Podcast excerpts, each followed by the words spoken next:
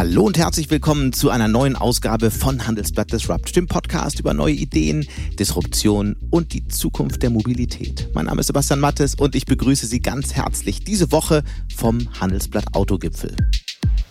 Heute geht es hier um die Zukunft der Mobilität. Es geht um Digitalisierung, um Klimaschutz und natürlich auch um die Zukunft des Verbrennungsmotors. Über diese Themen habe ich auf dem Handelsblatt Autogipfel vergangene Woche mit den drei CEOs der größten deutschen Autohersteller diskutiert, mit VW-Chef Herbert Dies, BMW-CEO Oliver Zipse und mit dem Chef von Daimler, Ola Kelenius. Besonders viele Zuschauer haben sich auf dem Gipfel das Gespräch mit Herbert Dies angeschaut. Die Fragen waren, wie geht es weiter in diesem Konflikt zwischen Dies und dem Betriebsrat? Wie blickt er selbst auf diesen Streit und welche Pläne hat er für seinen Konzern und wie sieht er die Zukunft der gesamten Industrie? Ob bei Batteriezellen, den Werkzeugmaschinen oder den Halbleitern, für die neue Welt der Mobilität brauchen wir in Europa neue Kompetenzen. Und wir müssen industrieübergreifend besser zusammenarbeiten. Nur so werden wir resilienter in globalen Krisen und behaupten uns gegen den Wettbewerb aus den USA oder China. Volkswagen stellt sich für die Welt des New Auto komplett neu auf. BMW-Chef Oliver Zipse dagegen will noch lange am Verbrenner festhalten. Er sagt, es ginge um eine Technologie, die auch nach 2035 noch gebraucht würde. Und dieses schnelle Verbieten erzeugt meines Erachtens zwei Dinge. Erstens wird nicht mehr in diese Technologie, die ja weltweit noch gebraucht wird, äh, und da gibt es überhaupt keine Frage, dass die in zehn Jahren irgendwo noch gebraucht werden wird, dann wird diese Technologie nicht mehr weiterentwickelt zum Schaden der Umwelt. Das ist unser Punkt. Daimler-Chef Ola Kelenius will sogar noch einen Schritt weitergehen. Er sagt nicht nur Elektro First, sondern Elektro Only und zwar innerhalb der nächsten acht Jahre. Das Pariser Klimaabkommen ist richtig wichtig. Das müssen wir tun als Gesellschaft, als Industrie, als Unternehmen. Und um zu erlauben, dass der Fuhrpark ja auch Schritt für Schritt ausgewechselt äh, wird, dann wollen wir zehn Jahre vor dem äh, Pariser Klimaabkommen entlang der gesamten Wertschöpfungskette CO2-neutral sein. Und hier gibt es äh, für jedes Unternehmen eine Entscheidung, die man treffen muss. Ähm, wie schnell versuche ich, mein komplettes Fahrzeugportfolio umzustellen auf Null Emissionen CO2-neutral? Und wir haben für Mercedes-Benz entschieden, schneller ist besser.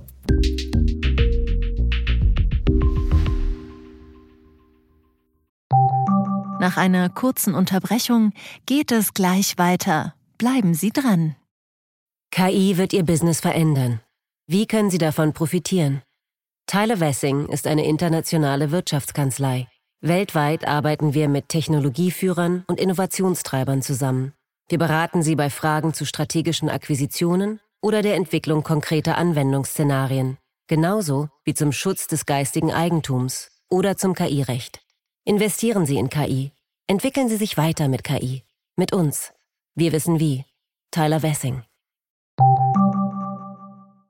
Die Unruhe bei VW ist wieder einmal groß. Während Disruptionsapostel dies mit aller Macht für Veränderungen kämpft und auch mal den Abbau von 30.000 Stellen prüfen lässt, tritt der Betriebsrat auf die Bremse. Die Arbeitnehmervertreter misstrauen dem Konzernchef, bemängeln dies Kommunikationsstil. Muss man so brachial vorgehen, um einen solchen Konzern zu transformieren? Ist der Konzern überhaupt transformierbar? Und wie sieht die Zukunft von VW aus? Vor allem aber, wird dies in einem Jahr noch VW-Chef sein? Hier mein Interview mit Herbert Dies.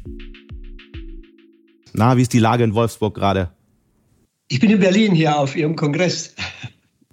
Und wie ansonsten Wolfsburg? Wie läuft's? Ja, ich finde, wir haben ähm, auch gestern kommuniziert, äh, sehr mutige Entscheidungen getroffen, um den Strukturwandel äh, voranzutreiben. Wolfsburg baut ein neues Werk außerhalb der traditionellen Werksgrenzen. Das ist zumindest sehr wahrscheinlich. Äh, Wolfsburg bereitet sich auf den neuen Wettbewerb vor, auch mit dem neuen Entwicklungszentrum, mit einer neuen Aufbauorganisation. Also es großer Wandel beginnt in Wolfsburg und das freut mich sehr. Und ich glaube, ich hatte äh, wichtige Botschaften äh, für die Wolfsburger Belegschaft. Es war die erste äh, Betriebsversammlung nach langer Zeit. Und ich finde, es hat uns gut getan, der Austausch. Ich fand die inhaltliche Diskussion auch mit Frau Cavallo auf einem sehr hohen Niveau. Aber trotzdem war ja die Kritik zum Teil auch sehr persönlich an Ihnen. Perlt das einfach ab oder? Ja, man muss sich, ich meine, wir, wir sind in einer äh, großen Transformation, in der es gilt, eben auch schon sehr drastisch umzusteuern. Wir haben neue Wettbewerber, auf die wir uns einstellen. Und das ist ein Wandel, wie den die Automobilindustrie natürlich noch nie erlebt hat. Das macht Sorgen bei den Mitarbeitern, natürlich auch Sorgen um Arbeitsplätze, Elektrifizierung, äh, Software bekommt eine neue Dimension, unsere Geschäftsmodelle verändern sich. Und ich glaube, es ist klar, dass das viele Mitarbeiter äh, sorgt. Und ich bin jetzt auch wirklich froh, dass so schnell auch äh, jetzt äh, wirklich gute Nachrichten da von der Marke produziert werden. Man baut ja ein neues Entwicklungszentrum für 800 Millionen in Wolfsburg, jetzt eine neue Fabrik und wahrscheinlich reden wir in Kürze auch über eine neue Verwaltung. Zweifellos, darüber haben wir ja auch schon äh, gesprochen hier heute, aber trotzdem ist es ja kaum ein Jahr her seit dem letzten Clash mit dem Betriebsrat. Warum lassen Sie die Sache eigentlich immer so eskalieren? Ja, ich würde nicht grundsätzlich sagen, dass wir die Sachen eskalieren lassen, aber äh, wir müssen natürlich das Unternehmen verändern, vorantreiben. Äh, und äh, da gilt es eben auch, Strukturen aufzubrechen, neue Formen der Zusammenarbeit zu finden.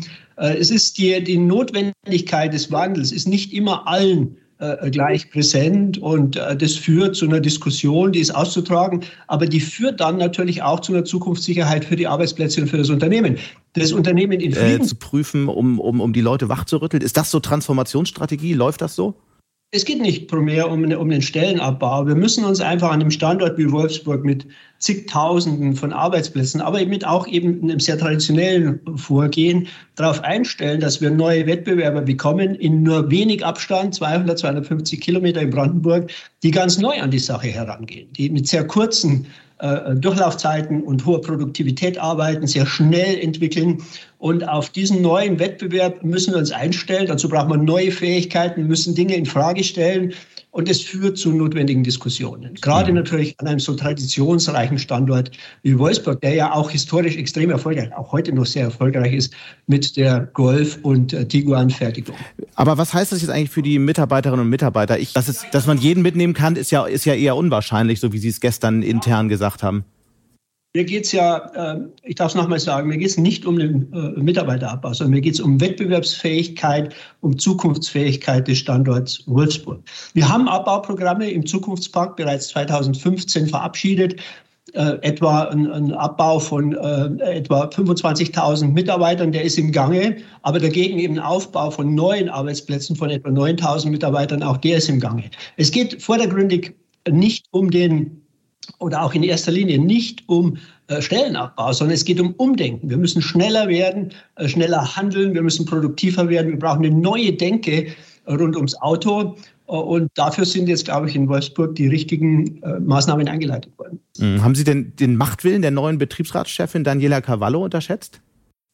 Nein, gar nicht. Ich schätze die Frau Cavallo. Ich glaube, sie macht das ganz ausgezeichnet. Ich fand ihren Auftritt auf der Betriebsversammlung, und das ist ja immer auch sehr maßgeblich, äh, wie sie bei, den Leuten ankommt, sehr, sehr überzeugend, sehr kraftvoll, mit sehr klaren Statements. Äh, und ich freue mich auf die weitere Zusammenarbeit mit Frau Cavallo. Mhm. Ähm, also Ihr Blick nach vorne ähm, ist ja unbenommen. Nun ähm, ist, ist halt die Frage, wie man das Unternehmen auch überzeugen will, diesen äh, Wandel mitzugehen, aber eben auch die Eigentümer. Derzeit wird ja im Aufsichtsrat eher über Sie gesprochen, weniger mit Ihnen. Wie wollen Sie die Wogen wieder glätten? Ja, das glaube ich nicht. Im Aufsichtsrat haben wir als Hauptziel jetzt die Verabschiedung der Planung. Die wird große neue Weichenstellung beinhalten. Über 60 Prozent der äh, Mittel, die wir investieren, gehen in neue Technologien, gehen in Software, äh, in Batterie. Da gibt es natürlich Fragen, welche Werke bauen, welche Fahrzeugen. Die Planungsrunde ist immer ein wichtig, ist eigentlich die wichtigste äh, Abstimmungssitzung im Konzern. Die findet jetzt Anfang äh, Dezember statt. Und ich bin sehr zuversichtlich, dass wir uns da in ganz wichtigen Sachthemen auch einigen werden. Okay. Äh, was kritisiert, dass die, diese ganze äh, Chipversorgung sehr stark in Kritik steht, gleichzeitig die Fortschritte im, im ganzen Bereich Software ähm, wohl hinter den Erwartungen liegen in dem Unternehmen. Wie blicken Sie auf diese Kritik und was sind sozusagen die wichtigsten Initiativen? Ja, äh, Initiativen mit Sicherheit äh, haben Sie äh, zwei, drei genannt. Wichtig ist, dass wir mit unseren Elektrofahrzeugen in China erfolgreich sein müssen. Äh, und da gibt es aus meiner Sicht jetzt eine sehr positive Entwicklung der letzten Monate. Wir gewinnen Marktanteile. Aber ist das wirklich so? Ist doch eher enttäuschend in China. Nee, nee, wir sind, wir sind guten Mutes in China. Wir haben zwei Fabriken im Aufbau, die anläufen, jetzt vier Modelle im Markt und gewinnen sehr schnell Marktanteile. Fast alle zwei Monate konnten wir die Absätze verdoppeln und wir werden auch voraussichtlich unser Absatzziel auch in diesem Jahr erwarten. Der Elektromarkt boomt. Wir haben dort neue Wettbewerber. Das wird eine äh, spannende Auseinandersetzung. Auch dort ist der 10% Marktanteil bei den Verbrennern etwas mehr als, als 20. In den USA haben wir bei den Elektromodellen äh, etwa den doppelten Marktanteil wie den Verbrennern. Da läuft es sehr gut. Und in China müssen wir uns dorthin arbeiten. Aber ich bin mir sicher, das wird uns gelingen. Die zweite Herausforderung ist mit Sicherheit unsere Softwarekompetenz. Auch da bin ich äh, sehr positiv motiviert. Ich habe jetzt gerade die neue Softwareversion für die IDs gefahren, die jetzt in wenigen Wochen aufgespielt wird auf das Auto. Und da muss ich sagen, das ist schon ein großartiges Erlebnis, das Auto zu erleben als eine digitale Device. Die IDs bekommen damit ähm, höhere Ladeströme, also schnelleres Laden. Wir kriegen Funktionen wie den automatischen Spurwechsel ins Auto. Und dieses Erlebnis, das Auto kontinuierlich in Kundenhand weiterzuentwickeln, ist wirklich eine Leitung der nächsten Generation bereits. Und es wird jetzt schon sichtbar, dass die Skaleneffekte durch eine einheitliche Software und die Funktionseffekte werden einen enormen Wettbewerbsvorteil für Volkswagen bedeuten.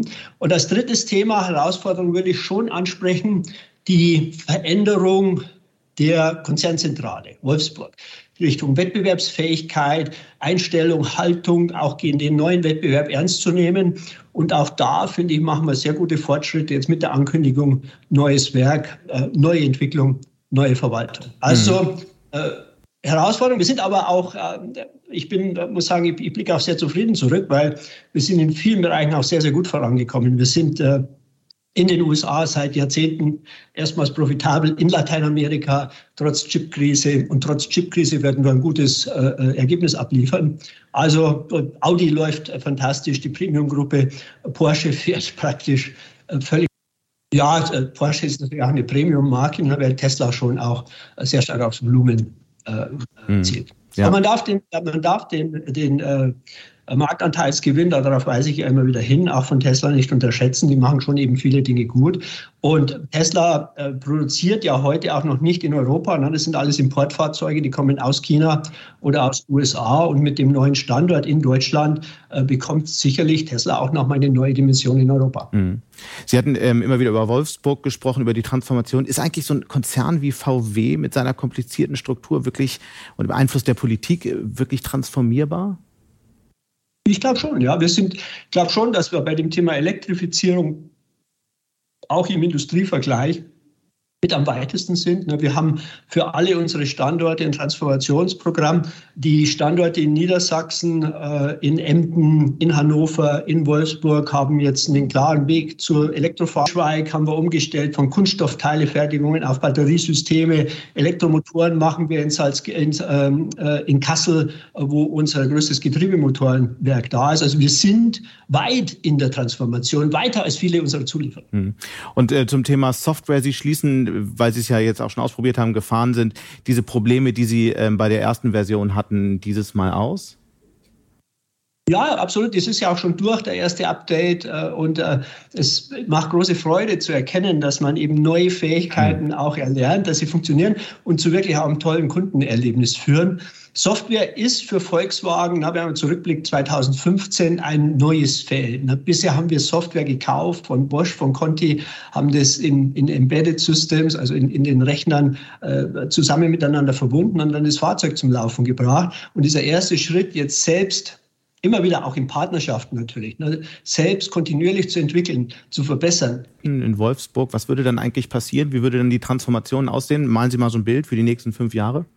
Wir konzentrieren uns im Konzern ganz stark auf die großen Synergien. Eine Hardware-Plattform für den ganzen Konzern heißt SSP. Sie müssen sich mal vorstellen, äh, auch eine neue Dimension äh, der Schlagkraft. Dann 10 Millionen Autos irgendwann mal alle elektrisch, alle auf einer Plattform. Eine Software, auch 10 Millionen Autos passiert mit unseren Fahrdiensten gemeinsam mit Argo, mit dem elektrischen ID-Bus und äh, sind in allen Gebieten aus meiner Sicht sehr, sehr gut und kraftvoll unterwegs. Thomas Schmall äh, hat einen guten Plan, diese sechs Batteriefabriken aufzubauen, auch natürlich mit externen Partnern zusammen. Aber wir haben, äh, wir haben einen sehr guten Plan für die Transformation und ich fühle mich da auch sehr, sehr gut unterstützt. Mhm. Wieso kostet eigentlich ein ID3 mit großer Batterie nur minimal weniger als ein Tesla Model 3? Werden die Synergien dann doch nicht voll ausgenutzt?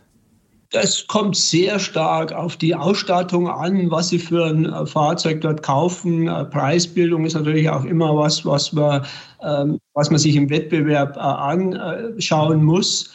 Die Preise werden sicherlich, ich finde die Preise jetzt für Elektrofahrzeuge schon sehr attraktiv. Ne? In, den, in den Durchschnitts, in den laufenden Kosten, inklusive der Abschreibungen, sind ja Elektrofahrzeuge heute schon günstiger als Verbrenner.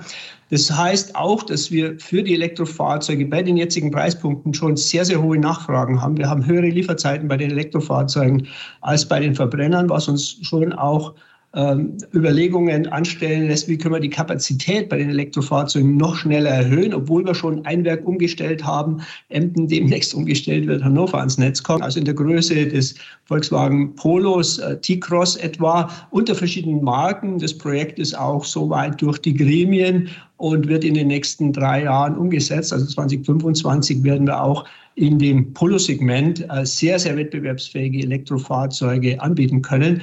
Wir glauben schon, dass wir äh, auch in der neuen Welt äh, sehr wettbewerbsfähig. Sie müssen sich vorstellen, wir haben praktisch dann nur noch einen Baukasten äh, in Zukunft. Jetzt dem MEB ist mit Abstand der größte Baukasten in der elektrischen Welt. Der wird genutzt von all unseren Marken außer Porsche und generiert damit natürlich Skala. 70 Prozent der der Wertschöpfung äh, ist im Prinzip in der Plattform, im Baukasten, also Batterien, äh, Fahren, äh, die ganzen Rechnersysteme.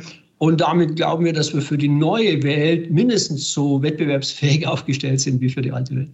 Wir haben vor einigen Monaten mal äh, darüber gesprochen, auch über Ihre Strategie, ähm, stärker ins Chip-Design äh, einzusteigen. Wie weit sind Sie da eigentlich? Gibt es da News? Ja, wir machen da auch gute Fortschritte. Wir gehen in die nächste äh, Elektrik, Elektronik und Software-Architektur, die dann im Wesentlichen mit Trinity anläuft. Und dort werden wir die ersten selbst entwickelten Halbleiter im Fahrzeug sehen. Und welche Vorteile hat das dann? Ja, sie werden sehr fahrzeugspezifisch sein. Äh, heutige Halbleiter, die wir verwenden, teilen wir häufig. Das ist auch ein Teil der, äh, der Problematik mit äh, Konsumerelektro. Vieles ist auch eben Massenware, wenn Sie so wollen. Äh, und wenn man dort spezifisch designt, kann man Eigenschaften erreichen, die man mit Standard-Halbleitern nicht erreichen kann. Also der Treiber ist dort eben schneller zu äh, innovieren und auch dann äh, tiefer in die Funktionalität des Fahrzeugs einzusteigen und damit auch Wettbewerbsvorteile zu gewinnen. Mhm. Wir haben ja, ja heute wir haben beim Autogipfel ja, über das. Da müssen wir uns einfach darauf einstellen, dass äh, die auch die, die neuen äh, Wettbewerber sind äh, zum Teil eben näher an der Halbleiterindustrie, gehen auch in diese Richtung und für diesen neuen Wettbewerb müssen wir uns vorbereiten. Mhm. Wir haben immer wieder auch über das Thema Software gesprochen hier beim Autogipfel. Es gab ja größere Diskussionen über Kooperation auch unter deutschen Herstellern, um möglicherweise ähm, Entwicklungskosten beim Betriebssystem äh, zu teilen. Gibt es da aktuell Gespräche? Sind Sie offen? Es gibt aktuell keine Gespräche, aber wir sind offen, absolut. Wir teilen ja unsere, alle unsere Plattforminvestitionen, äh, die Hardware und wir sind auch offen, unsere Software zu teilen. Wir waren nicht sehr aktiv am Markt bisher, weil wir eben erstmal sicherstellen müssen, dass wir selber genug Fähigkeiten haben, dass wir selber unsere Projektlandschaft, äh, äh, wenn Sie so wollen, gebacken kriegen äh, und auf die Straße bringen. Aber wir sind dann offen, weil äh, wir investieren jährlich etwa zweieinhalb Milliarden in diese Software, Elektrik, Elektronik, Kompetenz. Und das sind einfach Skalen maßgeblich. Von daher glaube ich eben nicht, dass wir in zehn Jahren noch äh, zehn oder 15 oder 20 verschiedene Betriebssysteme haben werden. Sie haben ja sicher die News auch mitbekommen. Über 100 Länder, Städte und Autohersteller ähm, haben ähm, im Rahmen von Glasgow eine Erklärung ähm, zur emissionsfreien Mobilität unterzeichnet heute Nacht. Bis äh, 2035 sollen Pkw und leichte Nutzfahrzeuge emissionsfrei sein. Was halten Sie von so einer Erklärung? Sie sind, glaube ich, nicht dabei, ne? Ja, so eine Erklärung ist, äh, erstmal finde ich die, die Aktivitäten, die Commitments der Industrie sehr gut. Die haben wir im Konzern ja auch. Audi. Aber dann hätten Sie einfach unterschreiben können. Die, nee, wir haben, äh, lassen Sie mich das kurz ausführen. Ne? Wir haben im Konzern schon ein paar ähm, ist die Transformationskurve. Fast ähnlich schnell Audi, auch sehr stark im Premium-Segment fokussiert auf Elektrifizierung. Volkswagen äh, ist Pionier bei der Elektrifizierung im Volumensegment. Volkswagen hat aber auch Märkte zu bedienen wie Lateinamerika, Russland, äh, einige asiatische Märkte, die wir nicht aufgeben wollen und wo vielleicht auch Elektrifizierung erstmal nicht so viel Sinn macht. Ne? Denken Sie an Lateinamerika. Äh, dort haben wir im Wesentlichen äh, Fuels aus nachwachsenden Rohstoffen, sehr etabliert, CO2-frei, etablierte Infrastruktur. Lateinamerika jetzt schnell auf Elektroautos umzustellen, würde keinen Sinn machen. Auch ökologisch nicht. Ne? Das wäre kontraproduktiv. Oder auch Länder, denken Sie an Indien, wo wir heute 90 Prozent der Energie mit Kohle erzeugen diese Energie dann in Elektrofahrzeugen äh, äh, zu äh, verwenden, macht keinen Sinn. Das macht die Weltfahrzeuge natürlich Sinn in Frankreich, in Norwegen, in Österreich, in der, in der Schweiz. Äh, bei Polen würde ich schon Fragezeichen machen. Na, da ist der Anteil an Kohlestrom heute so hoch, dass man besser eben dort nicht elektrisch fährt, sondern erst im Jahr 2030 oder vielleicht danach, wenn eben die Kohlekraftwerke runtergefahren werden. Aber wann läuft denn dann der letzte Verbrenner vom Band bei VW? Das kann ich Ihnen nicht sagen. Das kann ich Ihnen nicht sagen. Aber so ungefähr, wir können es ja mal eingrenzen, 2035? nee, da kann ich mich gar nicht darauf festlegen, weil es kann auch 2035 noch sinnvoll sein, in Lateinamerika mit nachwachsenden Rohstoffen Auto zu fahren. Mhm. Und dafür braucht man Verbrenner. Ja. Die sind dann klimaneutral. Mit Blick auf die Ampel-Koalitionsverhandlungen, ähm, ähm, was, was, äh, was wäre Ihre Botschaft? Was haben Sie anzubieten? Sie haben ja intern ähm, im Konzern mal durchgerechnet, was es bedeuten würde, wenn die äh, Subventionen zurückgefahren werden, sowohl auf Verbrenner wie Plug-in-Hybride. Sie könnten ja jetzt einfach sagen, Plug-in können wir eigentlich streichen, Geld fließt eher in Infrastruktur. Was ist sozusagen Ihre Forderung, Ihr Angebot? Ich glaube schon, dass die, die Dekarbonisierung braucht äh, Rahmenbedingungen. Ne? Und wir sehen eben auch weltweit, dass das, was die Menschen fahren, eben sehr stark von den Steuersystemen, von den Kraftstoffpreisen abhängt. Wir haben in Europa immer noch Märkte, wo äh, 70 Prozent Diesel gefahren werden, weil einfach der Diesel so günstig ist. Wir haben in Europa oder in Deutschland immer noch mehrere Milliarden Dieselsubventionen pro Jahr, die aus meiner Sicht nicht mehr gerechtfertigt sind. Wir müssen die die Besteuerung stärker am fossilen Fußabdruck äh, ausrichten. Das hilft, dann wird fließt das Geld in die richtige, ist ein, ist ein Teil des europäischen Lebensgefühls und Mobilität sollte dadurch nicht teuer werden. Muss auch nicht teuer werden, weil elektrisch fahren perspektivisch günstiger ist als fossile Brennstoffe. Und dahin umzusteuern, glaube ich, sind jetzt in den Koalitionsverhandlungen richtige Weichen gestellt. Ich glaube, dass es klar ist, dass, man, dass die Welt sich Richtung äh, Elektrofahrzeuge entwickelt mittlerweile, dass wir in Ladeinfrastruktur aufbauen müssen und dass wir so incentivieren müssen, dass sich eben die neue hm. Technologie durchsetzt und nicht alte erhalten bleibt. 2030 Ausstieg wird ja immer wieder diskutiert. Wenn es jetzt käme, wäre das schlimm für die deutsche Industrie in Deutschland? Ich glaube, es ist nicht machbar. Also wäre es schlimm. Ich glaube, dass es für die Industrie nicht machbar ist. Mhm. Der große, äh, der große Constraint oder ich sage mal die große Herausforderung sind wirklich diese Batteriefabriken. Na, wir müssen, wir haben in Europa 20 Prozent Marktanteil. Allein wir brauchen bis 2030, wo wir mit 60 Prozent Elektrofahrzeugen rechnen, brauchen geschlossen werden. Dazu muss eine Kreislaufwirtschaft etabliert werden. Und es ist ein unglaublich angespanntes Programm. Dazu braucht man Batterien nicht nur im Auto, sondern es muss ja praktisch alles, was heute fossil betrieben wird, dort womöglich elektrifiziert werden. Also Wärmepumpen. Überall dort muss man speichern. Also der Batteriebedarf und der Ausbau der Netzwerke, um den Strom durch Europa zu leiten. Das wird mit Sicherheit der Engpass sein. Und deswegen glaube ich, dass die derzeitigen Ziele, die von der EU verab sind, extrem anspruchsvoll sind. Mhm. Aber wir haben eine Chance, die zu erreichen, wenn Politik und Wirtschaft synchron sich auf dieses Ziel hinbewegen. Ich glaube nicht, äh, dass es, äh, dass es möglich sein wird, äh, schneller zu sein. Ich hoffe, dass wir diese Geschwindigkeit erreichen können. Das war mein Gespräch mit VW-Chef Herbert Dies, der sich sicher ist, dass er auch im nächsten Jahr noch die Geschicke von VW leiten wird.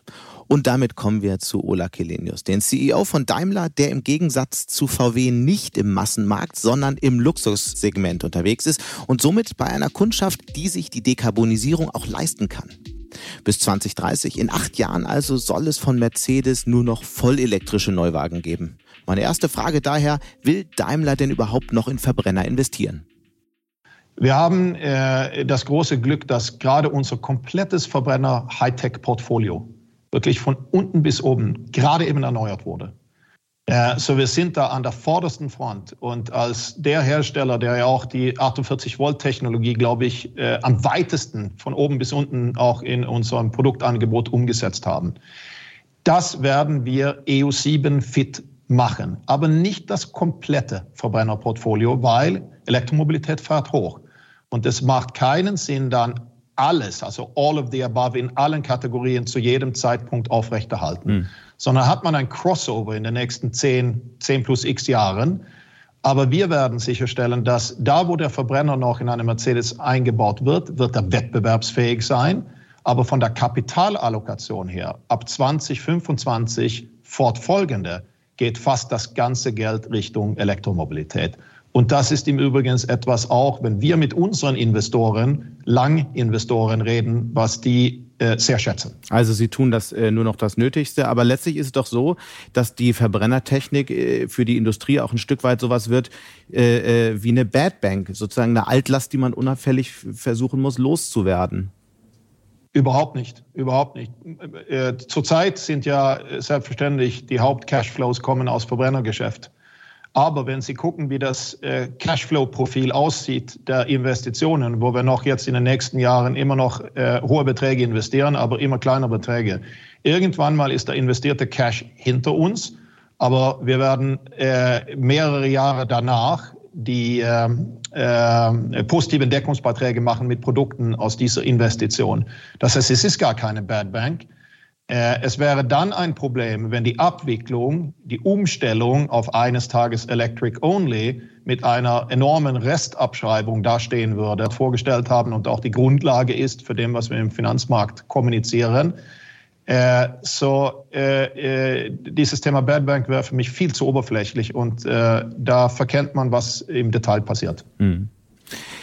Sie haben, Sie hatten ja erwähnt, dass Sie in Glasgow waren. Sie haben die Initiative von 100 Ländern, Städten und Unternehmen ähm, unterzeichnet, bis 2035 ähm, aus dem Verbrenner auszusteigen, beziehungsweise dann ähm, ähm, zu 100 Prozent auf emissionsfreie ähm, Autos und, und kleinere ähm, Lastwagen zu setzen. Was versprechen Sie sich eigentlich von dieser Initiative? Wenn wir auf unser, äh, unsere Strategie schauen, dann haben wir ja schon gesagt, bis 2039 werden wir CO2-neutral sein. Das mhm. ist unsere Ambition, ganz klar. Wir glauben für Pkw, dass wir den Weg Richtung Elektromobilität beschleunigen können. Ja, da ist eine Wechselwirkung mit Ladeinfrastruktur. Aber jetzt ganz spezifisch für Mercedes, und hier spreche ich für Mercedes und unser Segment und nicht für den gesamten Markt, sondern für uns, äh, sehe ich durchaus die Chance, äh, dass äh, 2030 oder 2030 plus X bis 2035, dass wir als Unternehmen vollelektrisch werden können. Und wie gesagt, die neuen Fahrzeugarchitekturen schon ab 2025 sind Electric Only. So, diese Ansage, die passt äh, äh, relativ gut mit dem, was wir jetzt schon kommuniziert haben. Mhm. Was nicht drin steht in dem Papier, und das, das darf man auch nicht missverstehen. Wenn man das liest, steht es, we will work towards emission-free driving in the main markets by 2035. We will work towards emission-free driving by 2035. Ja, wenn wir das nicht machen, was machen wir dann? Das ist genau das, was wir machen. Es sagt, es, es legt keine Technologie fest, wir als Unternehmen können uns festlegen auf eine Technologie. Jeder Player muss für sich seinen Weg finden. Äh, wir haben eine klare Strategie und deswegen ist dieses Statement nicht in Konflikt mit dem, was wir schon gesagt haben. Okay. Also und im Übrigen, hm. wir sollten weniger über Verbot sprechen und mehr darüber sprechen, was müssen wir tun, damit es schneller geht und damit es klappt. Das, das ist, ist, die positive Diskussion, die man braucht in dieser Sache. Unbenommen eine letzte Frage nur nochmal dazu. Das heißt, dieses Papier ist eigentlich eher so ein bisschen PR und bewirkt eigentlich gar nichts. Nein, das ist falsch. Äh, gestern habe ich einige Players getroffen mhm. und zufälligerweise habe ich einen alten Freund aus Schweden äh, getroffen, der der Chefverhandler ist für die schwedische Regierung bei COP26. Und ich habe mich mit ihm unterhalten, jetzt quasi als, äh, als äh, jemand, der für, die, für, für ein Land arbeitet, für einen Staat arbeitet. Er hat gesagt, Ola, du glaubst nicht, wie wichtig es ist, wenn große Unternehmen und auch Unternehmen mit bekannten und glaubwürdigen Marken äh, auf eine Konferenz kommen und sagen, es kann gehen. Äh, wir haben Technologien in der Pipeline. Wir haben eine Can-Do-Attitude. Äh, lass uns darüber äh, sprechen, wie die Lösung aussieht und nicht nur das Problem. Und diese Statements, die kreieren eine Art Momentum und es ist ein Endorsement von dem, was sowieso notwendig ist mit dem Pariser Klimaabkommen, ist, so es ist nicht PR. Und im Übrigen, wenn ein, Auto, wenn ein Autohersteller im Prinzip das gesamte Kapital und alle Entwicklungsressourcen in eine neue CO2-freie äh, Technologie äh, steckt, ein größeres Vote of Confidence für diese Richtung kann es ja kaum geben. Also müssen Unternehmen auch den politischen Prozess unserer Meinung nach flankieren. Mhm. Eine kurze Nachfrage noch, äh, die ich eben vergessen hatte. Deutschland hat ja nicht unterschrieben, so hört man, weil äh, äh, äh, synthetische Kraftstoffe nicht mitgerechnet werden. Wie bewerten Sie das eigentlich? Kritiker sagen ja jetzt, äh, Deutschland steht da auf der Bremse, Klimaschutz wird doch nicht so ernst genommen. Wie schauen Sie drauf? Äh, manchmal wird auch äh, äh, ein bisschen in der Diskussion aus einer Mücke ein Elefant gemacht. Äh, also als Prinzip gilt ja die Technologieoffenheit. Jedes Unternehmen kann dann eine sehr eigene Strategie haben und auf welche Technologien investiert man. Das ist ja normales Unternehmertum. Die äh, synthetischen Kraftstoffe, die man ja eh braucht für die Flugzeugindustrie, schwere Schifffahrt und so weiter, oder aber auch Low Carbon Fuels, äh, die brauchen wir allemal für, für den Fuhrpark. Auch wenn man eines Tages 100 Prozent auf elektrisch umstellt, gibt es ja einen Fuhrpark zwischen 1 und 2 Milliarden Fahrzeuge, der immer noch einen CO2-Fußabdruck hat. Und es lohnt sich für diesen Fuhrpark, äh, äh, CO2-ärmere Kraftstoffe zu verfolgen. Äh, aber für die Mercedes-Strategie haben wir gesagt, in 2035 aus unserer Sicht ist nicht das Neufahrzeug von Mercedes einen weiterentwickelten Verbrenner mit synthetischem Kraftstoff, sondern es ist ein Elektroauto. Und das ist unsere Strategie. Wenn wir ähm, kurz nochmal Richtung Berlin schauen, auf Sie würden ähm, ähm, gerne Ionity drastisch erweitern. Was wäre denn jetzt mal ein konkretes, eine konkrete Maßnahme, mit dem Sie Ladeinfrastruktur sehr deutlich ausbauen können? Oder welche äh, Wünsche, Impulse haben Sie ansonsten Richtung Berlin?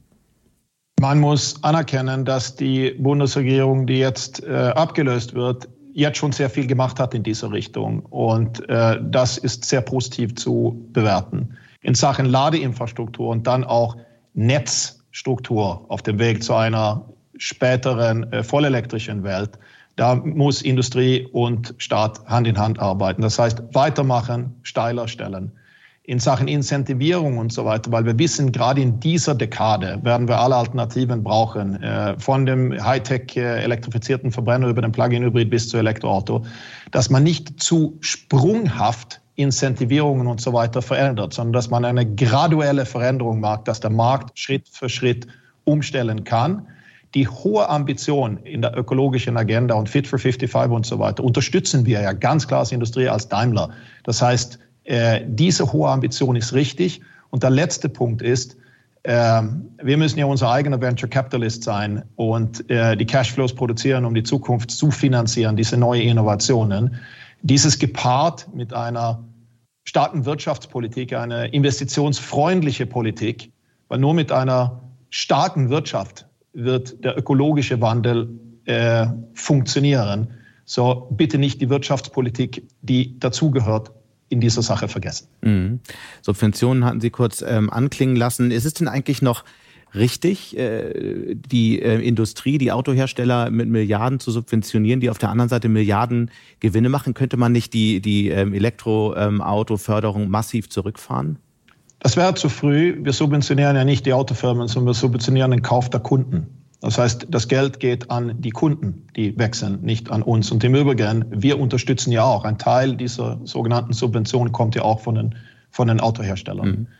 Äh, und solange das Elektroauto von einer variablen Kostenposition gesehen deutlich oberhalb von dem liegt, was früher bei dem Verbrenner war, ist es sinnvoll, wenn man einen Wechsel herbeiführen möchte, und das ist wirklich ein Systemwechsel, dass man intelligente Incentivierung macht. Das heißt, graduell muss das Verbrennen von fossilen Kraftstoffen teurer werden. Und ein Teil von diesem Geld kann man nutzen, um den Kauf von dem Neuen äh, zu subventionieren und auch Ladeinfrastruktur ausbauen. Mhm. Es ist ein, eine, eine ausgewogene, nicht sprunghafte, Schritt für Schritt äh, Gesamtincentivierung, die man haben muss. Das ist, das ist unser Bild. Und solange die Ladeinfrastruktur nicht omnipräsent ist, und es wird schon ein paar Jahre dauern, bis wir da sind, ist der Plug-in-Hybrid im Vergleich zu dem reinen Verbrenner absolut sinnvoll. Auch hier bitte keine ideologische Debatte, sondern eine rationale Debatte. Den Plug-in-Hybrid werden wir viele Jahre brauchen. Aus Mercedes-Sicht werden wir den Richtung Ende der Dekade ausphasen. Vielleicht äh, entscheiden andere Hersteller sich für andere Wege. Aber für uns bis Ende der Dekade ist, spielt er weniger eine Rolle. Aber in den nächsten vier, fünf Jahren ist er auf jeden Fall ein Teil der Lösung, auch für den CO2-Footprint. Mhm. Hier kommt noch eine mal mit einem Vorschlag erweitern. Ist es vielleicht äh, Lucid, äh, der Sie ja jetzt ähm, tatsächlich im S-Klasse-Segment angreift? Als Automobilhersteller in einem Business, äh, das so wettbewerbsintensiv ist, muss man immer schauen, was die Wettbewerber tun. Sowohl die Bekannten, mit denen wir ja im Markt kämpfen seit Jahrzehnten, im freundlichen, aber harten Wettbewerb, äh, wie auch äh, neue Player, die äh, vielleicht nicht überraschenderweise gerade in einer Transformation, Disruption dann äh, sich ein Business angucken und sagen, hier wollen wir rein. Allerdings sollte man dort nicht äh, die eigene DNA suchen. Die muss man selber kennen. So wenn es ein Vorbild geben sollte, unsere Gründerväter, das Original Startup in der Autoindustrie, die hatten Mut. Äh, das sind dann für mich Vorbilder. Wir müssen unsere Erfindung neu erfinden und die gleiche unternehmerische Kreativität, äh, Innovationsdenken und Mut haben wie diese zwei Herren. Wir haben ja eben äh, mit Herrn Zipse schon über ähm, Software intensiv gesprochen, die Transformation des Unternehmens in einen Softwarekonzern. Ich würde noch mal gerne auf das Thema Kooperation zu sprechen. Diese Softwarearchitektur, und ich habe es versucht in meinem Vortrag kurz auszuführen, ist nicht äh, die Infotainment-Domäne, sondern es ist wirklich komplett das ganze Fahrzeug, jeder elektronischer Impuls, jeder Aktuator vom Fahren über Fahrassistenz, Body Controller, Infotainment etc. Es ist das Gehirn und das zentrale Nervensystem des Autos. Äh, also extrem wichtig als Autohersteller, dieses gesamt, komplexe Gesamtsystem zu beherrschen. Wenn man das eins zu eins zusammenlegen würden zwischen zwei Autoherstellern, dann hat man im Prinzip die gleiche digitale Seele. Das kann klappen. Ich weiß nicht, ob es einfach ist. Da muss man sich schon extrem viel abstimmen und man will ja nicht langsamer werden. Jetzt kann man aber dieses komplexe System in Teilen zerlegen und man kann äh, äh Sprachen, Software, Sprachen, Protokolle. Wir sind, wir sind offen für Kooperationen. Ja. Gleichzeitig äh, das MBOS, also wirklich die Komplettumstellung unserer Softwarearchitektur, äh, die in 24 äh, in den ersten Autos stattfinden wird. Wir können, äh, wir können nicht warten, sondern wir müssen das hohe Entwicklungstempo aufrechterhalten, damit wir unsere eigenen Deadlines halten. Mhm. Sie haben die äh, Steuergeräte angesprochen. Äh, ich würde damit äh, ganz kurz noch auf das letzte, aber wirklich brennende Thema auch in der Industrie zu sprechen kommen.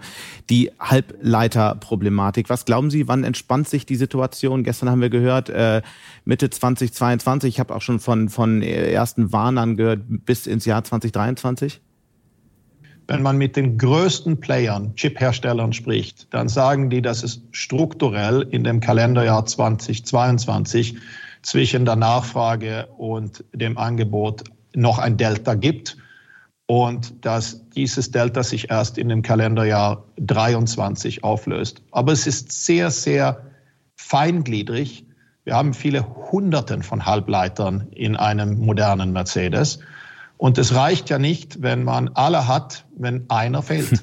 So ist es. Äh, also muss man wirklich alles abdecken, um dann die Stückzahl produzieren zu können, die man vorhat. So, äh, hier äh, bleibt sicherlich intensive Arbeit in der Partnerschaft. Da ist ähm, meine Zeit abgelaufen. Ich äh, freue mich sehr, dass Sie da waren. Vielleicht noch eine allerletzte Frage an Sie. Was ist für Sie im Moment eigentlich persönlich das wichtigste Projekt? Wo, worum kümmern Sie sich am meisten im Alltag?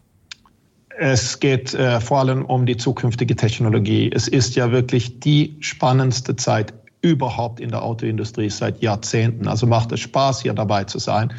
Äh, man muss, glaube ich, stark Nerven haben, weil es ist auch mit sehr, sehr viel Unsicherheit verbunden. Aber äh, Mobilität ist ein Geschäft für die Zukunft. Äh, Premium-Luxus-Mobilität sowieso.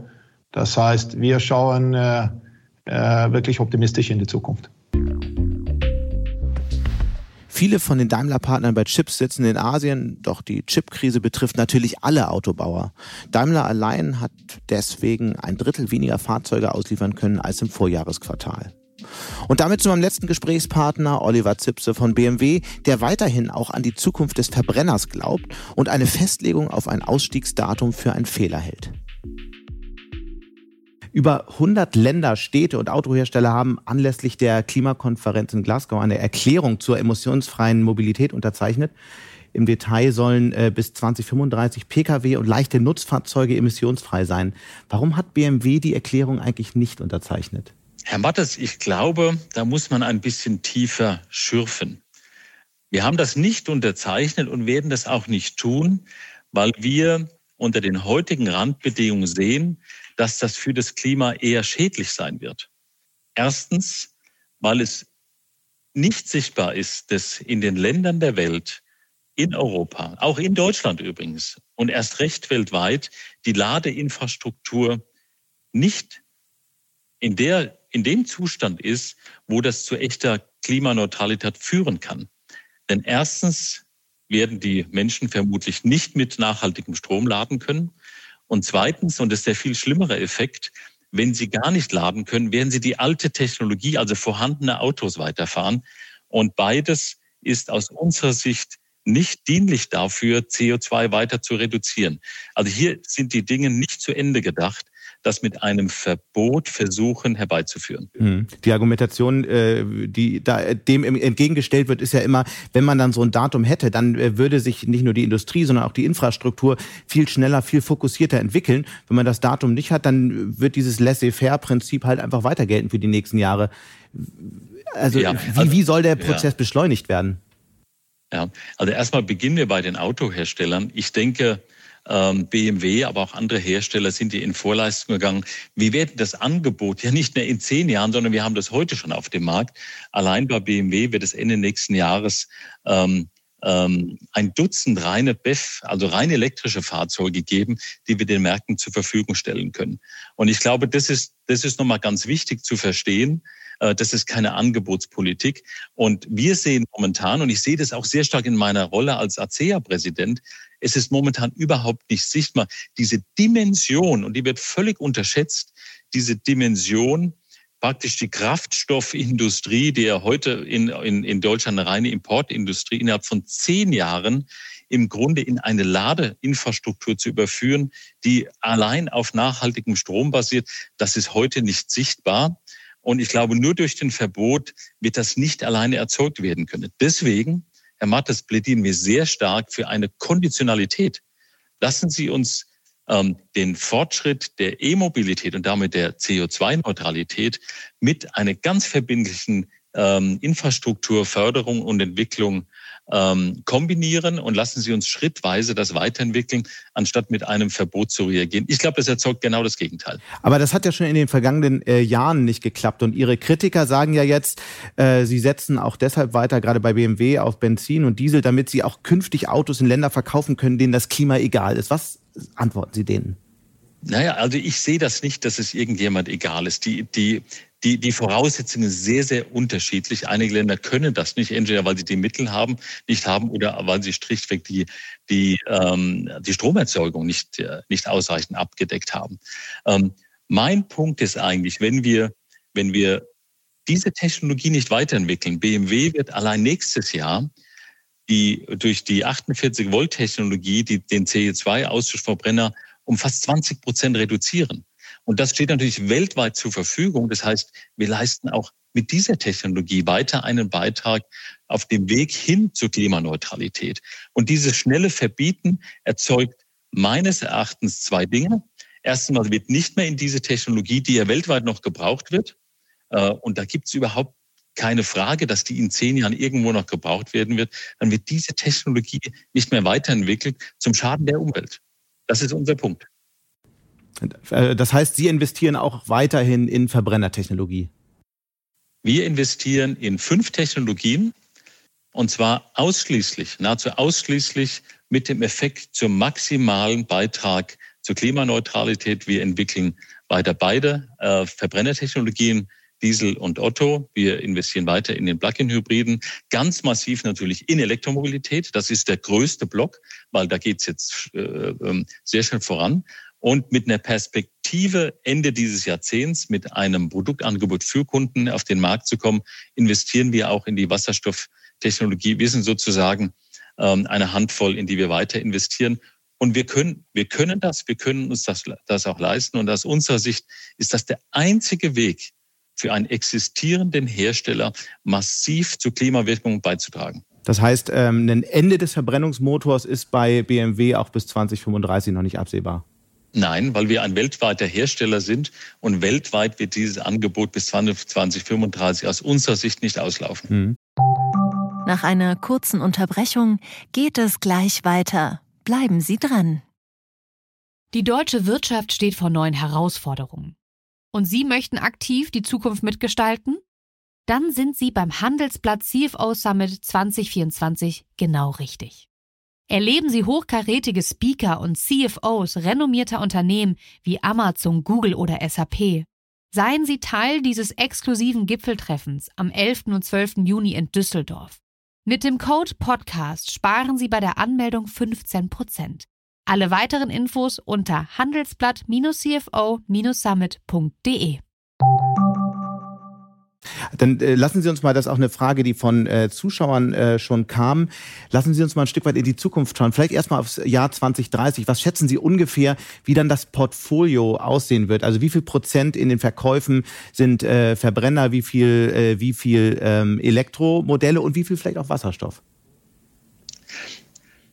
Also in, in Europa, lassen Sie uns mal damit mhm. beginnen, werden wir über 50 Prozent an, an äh, emissionsfreien Fahrzeugen haben. Äh, in Deutschland, in, in, den, in den vier Wesentlichen, Norwegen, Schweden, vielleicht Belgien, Holland, vielleicht UK und Deutschland, wahrscheinlich sogar mehr, Richtung 60, 65 Prozent. Ähm, in Europa 50 Prozent. Und wir hoffen, dass bis dahin auch die weltweiten Voraussetzungen so sind, ähm, sprich im Wesentlichen China und USA, das sind die größten anderen Märkte, dass wir dort auch mit etwa der Hälfte unseres Produktportfolios ähm, äh, rein elektrisch eine, ähm, ähm, ein Angebot anbieten können. Mhm. Ähm, das heißt aber, es gibt immer noch die anderen 50 Prozent, die auch einen Klimabeitrag leisten müssen. Und das wird hier wird, glaube ich, ein Fehler gemacht, dass man nur auf, den, auf die ganz starke Veränderung der Elektromobilität wo wir Vorreiter waren, heute massiv investiert haben, alle Werke umgebaut haben. Das heißt aber nicht, dass diese anderen 50 Prozent plötzlich ganz schnell verschwinden und die müssen auch einen Beitrag leisten. Mhm. Ähm, die 50 Prozent emissionsfrei könnten sich ja, äh, beziehungsweise die 50 Prozent nicht emissionsfrei könnten sich dann ja äh, 2030 erledigen, sollte die Ampel dann sich doch zu einem äh, Verbrennerausstieg äh, bekennen bis dahin. Was halten Sie äh, von der Diskussion? Wie, wie, was würde das für die Industrie bedeuten? Also ich halte die, den Hintergrund der, der Diskussion für sehr relevant. Wir alle müssen und wollen einen Beitrag äh, zu der 1,55 Grad Ziel leisten. Das habe ich vorhin ja, vorhin ja auch erwähnt. Der Weg dahin ist nicht so trivial, wie er dargestellt wird. Und das ist meine Kritik an diesem Prozess, dass mit einem Verbot, also mit einer Ursache, eine bestimmte Wirkung erzielt wird. Sie hatten es ja angesprochen, dass dann automatisch die Infrastruktur entsteht. Das, das ist momentan nicht sichtbar. Hm. Ihr guter Bekannter und, und, und Konkurrent VW-Chef äh, Dies äh, sagt ja immer, äh, die Industrie braucht eigentlich eine klare Ansage, weil alles andere viel zu komplex wäre, auf die verschiedenen Antriebsstränge zu setzen. Über Wasserstoff sprechen wir gleich noch kurz, aber äh, gilt das nicht für Sie? Also können Sie Komplexität besser handeln als VW? Ich kann jetzt wirklich nur für BMW sprechen. Wir trauen uns das zu. Das ist ja die Frage, wie Sie Ihre Architekturen aufsetzen. Das ist die Frage, wie Sie insbesondere Ihre Werke umbauen. Und wir befinden uns seit über zehn Jahren in diesem Transformationsprozess.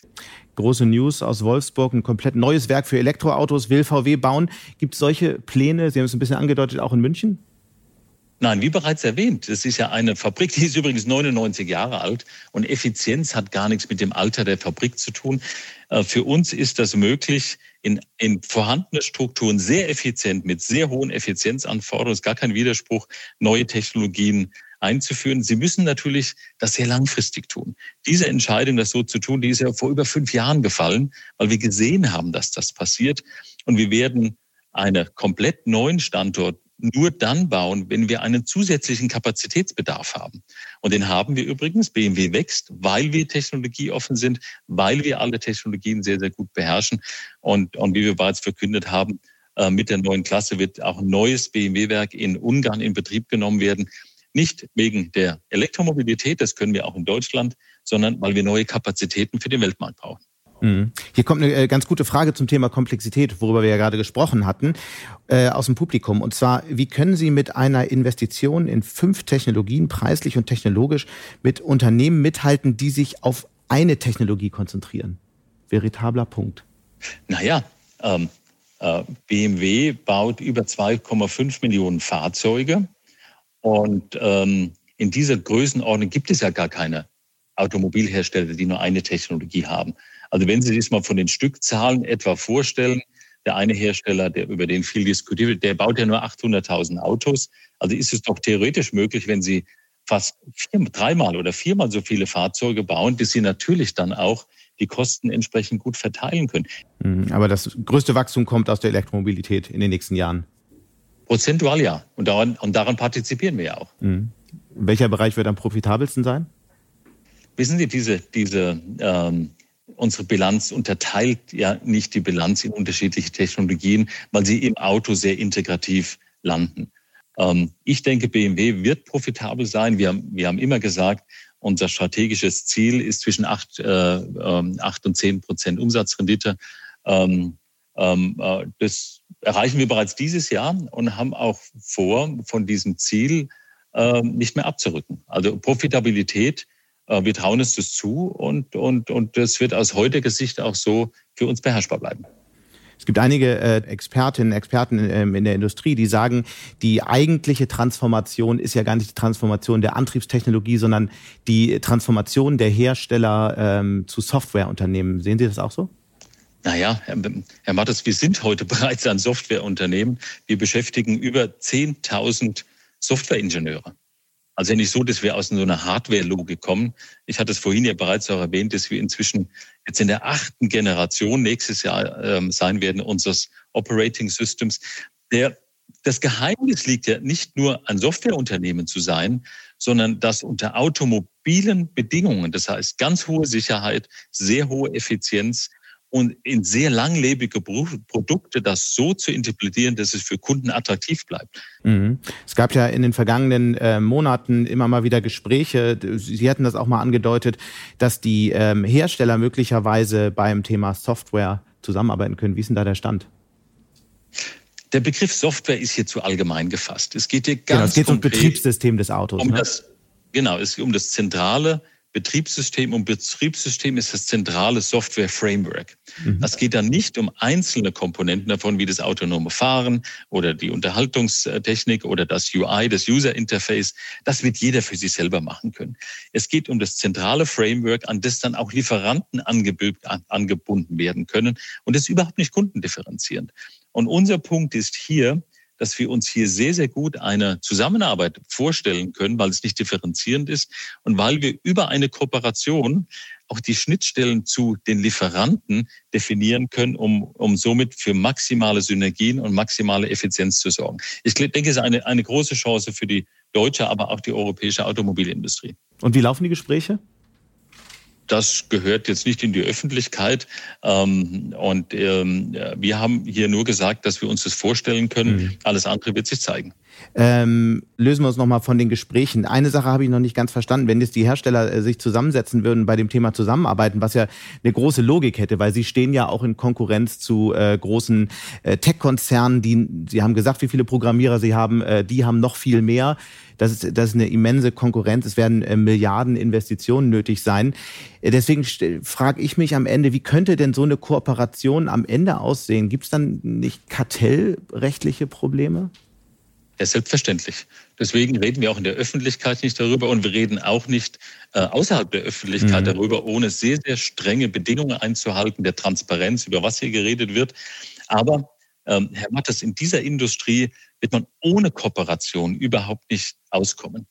Das gilt nicht nur für das zentrale Software Framework, also das zentrale Betriebssystem. Das gilt natürlich auch für Einzelfunktionalitäten, wie zum Beispiel das autonome Fahren oder hochassistierte Fahren oder wie immer Sie das nennen wollen. Das wird ja ohne Kooperation gar nicht gehen. BMW kooperiert mit nahezu allen äh, äh, Tech-Firmen dieser Welt, Google, Tencent und mhm. so weiter. Wir sind nahezu mit allen im Gespräch für ganz bestimmte Funktionalitäten, Spracherkennung oder was, was auch immer Sie wollen.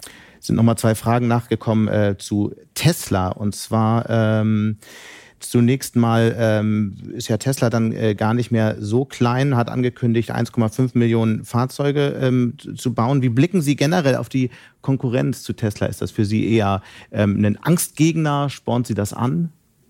Also das ist einfach, einfach ein Wettbewerb, der entstanden ist. Den nehmen wir natürlich sehr, sehr ernst. Mhm. Äh, und es ist, ist überhaupt keine Frage.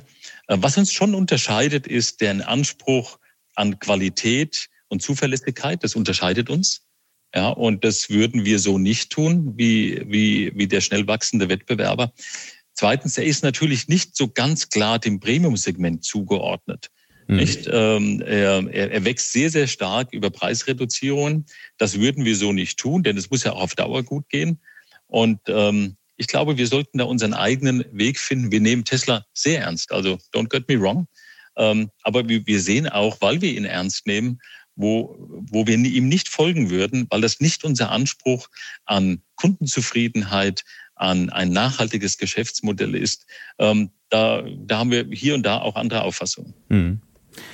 Ich würde gerne, bevor wir zum Ende kommen, nochmal über Politik sprechen. Sie haben ja anfangs äh, die Infrastruktur ange, äh, angesprochen, insbesondere die Ladeinfrastruktur. Das ist, glaube ich, zweifellos eins der, einer der wichtigsten Punkte. Lassen Sie uns nochmal ähm, auch auf die aktuellen ähm, Diskussionen in Berlin, die Ampelverhandlungen äh, schauen. Was ist Ihr Wunsch? Was ist Ihr Appell? Oder vielleicht auch Ihre Erwartung an das, was dabei herauskommt, insbesondere mit, mit Hinblick auf die Infrastruktur? Herr Mattes, das ist eine ganz, ganz wichtige Fragestellung, denn hier geht es jetzt schon um die Zukunft der Bundesrepublik Deutschland. Und ich denke, sehr positiv ist, dass man überhaupt sehr konstruktive Gespräche führt. Ja, das ist ja, das ist ja auch öffentlich sichtbar. Das ist erstmal sehr, sehr positiv. Wir haben ja vor vier Jahren gemerkt, dass sowas auch anders ausgehen kann. Ähm, was, was mir ein bisschen fehlt, ist diese Sicht darauf, ähm, was Deutschland ja ausmacht. Wir sind eine der größten Exportnationen der Welt. Hier geht es um Wachstum, hier geht es um äh, globale Wettbewerbsfähigkeit, hier geht es auch um Partnerschaften mit anderen großen, sehr mächtigen Weltregionen. Das, ich sage nicht, dass das nicht diskutiert wird, aber das ist mir für die Bedeutung, die es für Deutschland hat, momentan ein bisschen unterbelichtet. Und das würde ich mir wünschen, dass dann, wenn die Regierung beginnt zu arbeiten, dass das eine, eine angemessene Bedeutung wieder bekommt. Aber lassen Sie uns noch mal konkret auf den Punkt äh, schauen, den Sie anfangs aufgemacht haben, die Ladeinfrastruktur. Was sind da so Ihre konkreten Forderungen? Was gibt es vielleicht auch eine Idee, um das ganze Thema sehr deutlich zu beschleunigen? Vielleicht ähm, abseits von die äh, Politik muss noch mehr Milliarden draufwerfen. Na gut, wichtig wäre erstmal die Erkenntnis, dass die Automobilhersteller ihre Hausaufgaben gemacht haben, dass sie nämlich eine Vielzahl von sehr, sehr weltweit führenden technologischen Fahrzeugen jetzt auf den Markt gebracht haben oder bringen werden ähm, äh, in, in einer unglaublich schnellen Geschwindigkeit, ähm, dass man das erstmal anerkennt und dann sagt, okay, der nächste Schritt muss aber jetzt sein, dass die gesamthafte, das gesamthafte Ökosystem der Elektromobilität ähm, bespielt wird. Und mhm.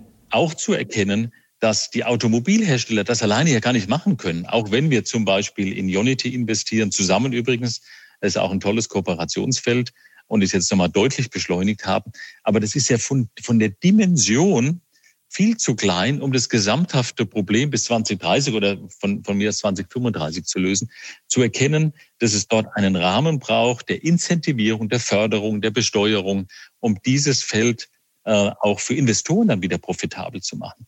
Hm. Was muss eigentlich passieren, dass Sie bei der Glasgow-Initiative mehrerer Staaten und Unternehmen zum Ende des Verbrenners doch noch unterschreiben? Oder ist ein Ausstieg aus der Technologie für Sie einfach nicht diskutabel? Es ist nicht diskutabel, nicht weil wir die alternative Technologie, nämlich Elektroantriebe, nicht können. Das ist gar hm. nicht der Punkt. Das ist auch nicht die Verteidigung unseres Geschäftsmodells. Wir glauben, das ist schädlich fürs Klima. Also es ist relativ klar, dass das, wenn die Voraussetzungen nicht geschaffen sind, weltweit, dass das äh, genau das Gegenteil erzeugen wird, nämlich dass nicht genügend Beiträge aus allen Technologien ähm, dazu beitragen in Richtung 1,5 Grad. Hier wird viel zu kurz gedacht und ich kann nur davor warnen, äh, diesen Weg einzuschlagen.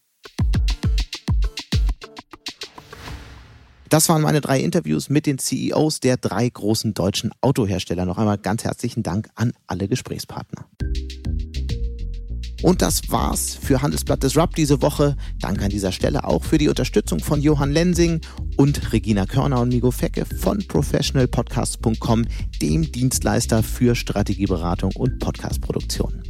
Wir melden uns dann nächste Woche Freitag wieder. Bis dahin wünsche ich Ihnen eine schöne Woche und interessante digitale, aber natürlich auch analoge Zeiten. Ihr Sebastian Mattes.